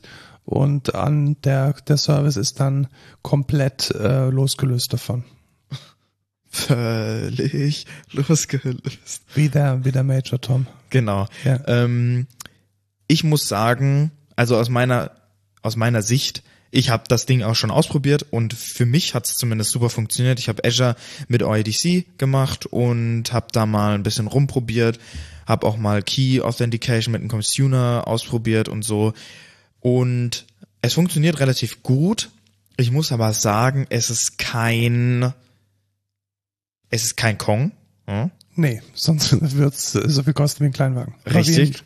Aber eine Limousine. genau. Es ist es ist eine Möglichkeit. Also man hat die Möglichkeit, ein Open Source Micro Gateway zu benutzen und da ist man mit API6 auf jeden Fall am besten dran, wenn man ähm, wirklich einen kompletten Feature-Umfang will und wenn man OIDC will. Weil weder Teig noch Kong bieten das genau, kostenlos bieten dir das im, im Free Tier an. Also es ist auf jeden Fall eine gute Alternative. Und wenn man sich jetzt fragt, wir haben es nur kurz erwähnt, die meisten API-Management-Plattformen bieten auch noch sowas wie ein Developer. Portal an, also so eine Dokumentationsplattform, in der dann die OpenAPI-Spezifikation oder die GraphQL ähm, die Introspection für die Entwickler und Entwicklerinnen sichtbar ist. Und man könnte das zum Beispiel mit Backstage kombinieren um dann auf einen ähnlichen Feature-Umfang zu kommen. Also, also du meinst AP6 mit AP6 Backstage, mit genau. Backstage zu kombinieren, um ähm, den, den, ja, um ähm, eine größere Abdeckung zu zum Beispiel Kong oder Mia zu kriegen. Aber das ist dann natürlich ein bisschen geklebt und und ein sehr großer Aufwand natürlich, weil das gibt es halt noch nicht. Ähm, genau, und dann müsstest du wahrscheinlich Backstage noch mit Abicurio verbinden, um dann noch ein, eine Ja, API-Registry mit ja, drin zu ja. haben. Und schon sind wir wieder willkommen in der zerpflückten Welt der Open Source. Also man hat die große Wahl. Ich denke, das war ein ganz guter Überblick oder ein Schnelldurchlauf, was so eine API-Management-Plattform bieten kann und äh, wo ihr euer Geld ausgibt. Könnt ihr dann selbst ganz freimütig und am besten nach ein paar Demos und Testen entscheiden. Ich bin ja immer noch am überlegen, ob ich nicht für RB6 mal so ein API-Portal entwickeln soll äh, in meiner Free-Time, einfach aus Fun heraus. Ja, genau, aber dann muss ich auch mal die Zeit dafür finden. Ähm, und sonst, wenn ihr eine API-Management-Plattform oder ein API-Portal kennt, was äh, nicht wie Rotze aussieht, nicht zuletzt vor fünf Jahren maintained wurde, dann gebt uns doch Bescheid, schickt uns das im, per E-Mail oder als Kommentar unter der ähm, ah Mist, wie heißt es, Podigy-Folge, der Podcast-Folge und ähm, ja, erleuchtet uns. Äh, wir sind nämlich aktiv auf der Suche nach der geilsten Lösung. Genau, also auch wenn wir jetzt ein bisschen wie Kong-Fanboys geklungen haben, äh, Open Source ist uns immer noch lieber. Nicht aus, nicht mal unbedingt aus Kostengründen, sondern auch einfach, weil wir den Gedanken ein bisschen besser finden als proprietäre Software. Genau. Gut, dann kommen wir zu einem äh, Code der Woche, der auch ein Open Source Produkt ist und das uns die eine oder andere Stunde Arbeit gespart hat, insbesondere dir. Ja, ähm, ein Open Source Produkt maintained von Red Hat, die finde ich auch sehr geile ähm, Open Source Produkte tatsächlich machen. Ähm, also einer ja, meiner Lieblingskind ist ja Quarkus. ja und ähm, die maintain ja auch. Ah nee, äh, Apicurio. ja und RHEL ist ja auch von denen. Ja. Ähm, und darunter fällt ja dann auch CentOS. Und ich muss sagen, äh, diese Red Hat Welt ist eigentlich ziemlich geil. Und da stellen wir heute Ansible als, oder ich stelle heute Ansible als Code der Woche vor. Wer noch nicht von Ansible gehört hat und in der IT arbeitet, der lebt hinterm Mond. Oder? Genau, weil ihr könnt euch einfach mit Ansible eure Arbeit komplett automatisieren und viel früher Feierabend machen. Genau, also was es essentiell ist, ist, ähm, ja, ich würde nicht sagen Infrastructure as Code, sondern eher sowas wie Configuration as Code. Du kannst dir einzelne Playbooks und Roles definieren, um einen gewissen Stand von bestimmter Software auf einer Hostmaschine zu äh, scheiße, ich habe den Anfang des Satzes vergessen. Zu wünschen. Definieren. Zu definieren, Ja, zu ja. wün- wünschen ist eigentlich tatsächlich das Richtige, weil du sagst eigentlich, ich hätte gerne diesen Zustand. Genau. Und das Ansible sorgt dann dafür, dass dieser Zustand auf deiner zu provisionierenden Maschine dann auch erreicht ist. Also Beispiel, äh, wir haben verschiedene VMs, die sich als ähm, Slave beziehungsweise Neudeutsch äh, Agent für Jenkins anmelden und die sind natürlich alle gleich provisioniert. Das heißt, da muss irgendwie dasselbe Da muss Docker drauf, da Docker, muss Java ein drauf. paar YAM-Geschichten, vielleicht man auch seine ZSH gescheit einrichten und das oder kann man dann in, Mail. in sogenannten Playbooks modular definieren und kann jetzt zum Beispiel sagen, hey, meine Standard äh, Standardkonfiguration ist irgendwie so ZSH und Tmux und dann gibt's noch ein weiteres Playbook für irgendwie ein paar äh, GNU-Tools, die ich unbedingt haben will und dann gibt's noch ein weiteres Playbook, das mir dann sicherstellt, dass da dann auch ein Jenkins Agent drauf ist, der sich dann am besten noch korrekt konfiguriert mit dem Jenkins Master verbindet. Genau, zum Beispiel auch beliebt Kubernetes ähm, neue Nodes hinzufügen, auch sehr praktisch einfach dafür. Die einzelnen Konfigurationen sind in einem Git-Repo. Du hast, du hast quasi dein ganzes Setup als Code schon definiert und kann so einfach direkt auf eine neue VM überspielt werden, ohne dass man irgendein Know-how haben muss. Und das ist einfach sehr, sehr stark. Ich bin da jetzt erst letzte Woche tatsächlich reingekommen, richtig in Ansible und ich muss sagen, ich bin ein großer Fan geworden. Also sehr, sehr geil. Ja, ich habe es mir schon ein bisschen früher angeschaut, habe damit auch ähm, schon ein paar Sachen gemacht. Die Alternative dazu ist tatsächlich Puppet. Ähm, ganz davon abgesehen, dass Puppet Geld kostet, ist der ganz große Vorteil von Ansible, dass auf der Target-Maschine nichts als SSH laufen muss und das hat man meistens sowieso. Also Ansible arbeitet komplett über SSH und das macht es einfach so unglaublich flexibel. Genau, es ist komplett agentless. Genau. Und Puppet hat halt diesen Agent und überschreibt dann auch immer wieder Dinge und komische Sachen. Und Also ich habe ich hab nur Scheiße über Puppet gehört. Ja, das muss ich auch echt, sagen. Also ich habe äh, auch nochmal Research gemacht, ob es nicht vielleicht eine Alternative zu Ansible gibt. Ähm, es gibt noch Salt, was nicht agentless ist, was auch ganz gut ähm, erscheint. Funktioniert auch mit Python. Ansible ist auch in Python geschrieben. Und ja, ich bin aber, ich bin jetzt bei Ansible geblieben, weil agentless und äh, ja, mehr Support einfach, die, die meisten benutzen Ansible. Was man damit nicht machen sollte oder wofür es eigentlich nicht gedacht ist und was ich, wo ich auch abraten würde, ist sowas wie Deployments machen. Also man kann das auch mit Ansible machen. Ja, aber das ist, das ist keine Best Practice. Genau. Also das ist dann, Schau mal, wir dürfen sagen, warum wir Puppet scheiße finden, weil sie das Logo ja selbst drauf haben. wie, Also Puppet läuft bei Porsche. Ah, Ja, also hier steht, ich lese jetzt einfach die Webseite vor, es, es, es läuft bei Porsche. Genau, und wir haben vielleicht schon Berührungspunkte gehabt. Ähm, genau. Und ich muss sagen, das ist, also Ansible ist einfach nice, wenn man sowas wie Konfiguration einer VM geil managen will. Oder ja, also wofür wir das zum Beispiel nutzen, ist diese Jen Jenkins Agents ähm, zu provisionieren, Kubernetes Nodes zu provisionieren, insgesamt ein gleiches Setup auf jeder VM, die wir haben, einfach zu haben. Ja? Genau, und du hast schon das richtige Wort gesagt. Also es ist einfach ein gutes Tool, um VMs zu managen.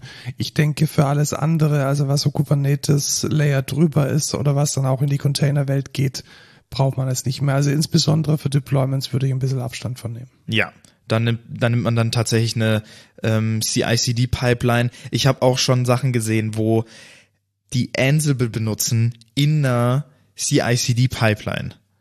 Ja, kann man, kann man alles machen. Ja. Ja, Was aber natürlich, ah, ich muss aber sagen, gar nicht mal so dumm. Weißt du noch, was unser ähm, unser Ding war für die CI/CD-Pipeline, dass man das lokal runnen kann? Das stimmt. Das geht natürlich Ja, mit Ansible überall rein- dort, wo ein SSH drauf ist. Aber rein theoretisch ist es gar nicht mal so dumm, wenn man sagt, man definiert seine Steps in Ansible. Das heißt, jeder kann diesen Ansible-Ding bei sich ausführen und damit quasi ähm, ja irgendwie die, die CI nachahmen. Aber ja, es ist nicht dafür gemacht und ich würde davon ein bisschen abraten. Genau, also nutzt es, wenn ihr irgendwie einen großen Zoo an entweder an echten Blech konfigurieren müsst oder an VMs. Ich denke, in der Kubernetes-Welt ist es maximal noch gut, um neue Kubernetes Worker Nodes irgendwie reinzukriegen. Aber dann ist auch irgendwann mal Ende Gelände für dieses Tool. Genau. Das war jetzt auch das Ende von diesem Tool und du bist dran mit dem No-Code der Woche. Genau, weil man hat oft das Problem, dass, also vor allem für Bewerber oder für irgendwelche Recruiting-Firmen, die Termine mit mir wollen, wie sorgt man dafür, dass man gut Termine findet? Und bisher habe ich immer ein Tool von Microsoft verwendet, welches ähm, sich direkt in der Office 365 Plattform integriert und dort dann dem, ähm, dem Empfänger meiner E-Mail, da gibt's dann einen Link und dann kann man über ähm, diesen Link äh, draufklicken und dann zum Beispiel eine, eine Kurzsprechstunde für Studierende bei mir buchen oder ein Online-Meeting und das Ding sieht halt aus wie Hund. Also so schlimm fand ich's gar nicht, muss ich sagen. Ja. Ich find's okay. Es ist okay, aber es sieht ein bisschen Außerdem kennt man das schon, weil alle anderen das auch benutzen. äh, anderen das auch benutzen, genau. Und es gibt jetzt eine Alternative dazu, die einfach schön ist. Und das ist Dotcal. Und die fand ich relativ angenehm, weil es einfach noch so ein bisschen die, die Person Brand mit reinbringt und so ein bisschen stylischer ist. Also wenn man einfach einen, einen coolen Meeting-Kalender zum äh, Meeting schießen möchte, der vielleicht auch noch zu mehr Plattformen verbindet als nur Office 365. Also man kann zum Beispiel den Apple-Kalender anschließen, also iCloud oder den Google-Kalender Ja, wahrscheinlich jeden CalDev. genau jeden CalDAV-kompatiblen Kalender und ähm, was zum Beispiel dann auch ermöglicht, jetzt in meinem Fall private Termine mit zu beachten. Also wenn ich jetzt in meinem Apple-Kalender abends ein Abendessen drinstehen habe und terminlich ähm, mein Work-Kalender meint, ich hätte Zeit, dann wird es davon auch mit abgedeckt und es sieht einfach ein bisschen fresher aus. Also wenn ihr da eine gute Lösung braucht und ich habe mir das jetzt mal angelacht und teste es mal, ähm, dass ich mal die ersten Bewerber und vielleicht auch zukünftigen Geschäftspartner dann angenehm an einen Termin schießen können. Ja, nice. Da schieße ich mir dann wahrscheinlich auch ein paar Termine Ja, wobei du auch einfach wie immer hier in deinen Kalender gucken kann. in meinen Kalender schauen kann. Genau, das war's für heute. Äh, wenn ihr bei uns arbeiten wollt, mehr denn je, äh, suchen wir Menschen, die für uns Software entwickeln. Wir suchen Backend-Entwickler, wir suchen Frontend-Entwickler und wir suchen auch ganz neue Process Engineers. Also wenn ihr Wirtschaftsinformatiker seid, wenn ihr vielleicht auch Wirtschaftsingenieur seid, wenn euch Business Process Analyse Spaß macht und ihr vielleicht auch schon die ersten Erfahrungen mit BPMN gesammelt habt, dann sind wir der richtige Arbeitgeber. Meldet euch bei karriere.excentra.de und werdet Teil von unserem Team und Kollegen von mir und Lukas. Ja, Ihr erreicht uns auf ähm, excentra.de, codeculture at excentra.de, at codeculturepod auf Twitter und buymeacoffee.com slash codeculture. genau, da kann man uns einen äh, Kaffee kaufen. Ist schon lange nicht mehr passiert. Ja, tatsächlich. Also wir Ja. würden echt gerne mal wieder so eine Pizza snacken auf euren Nacken. Ja, schon. Wäre eigentlich mal, Wieder nice. wäre wär schön, ja. Also gebt uns euer Geld und wir sehen uns das nächste Mal. Tschüss, Lukas. Ciao, Markus.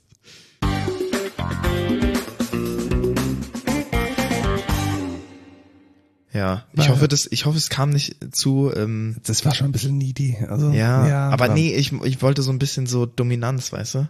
So ein bisschen. Ja, aber was kann man auch falsch verstehen? Wir Ja, ja, ein ja. freier Service und freies Wissen für freie Menschen, weißt schon? Ja, Kostet eigentlich ja. nix. Gebt uns Geld.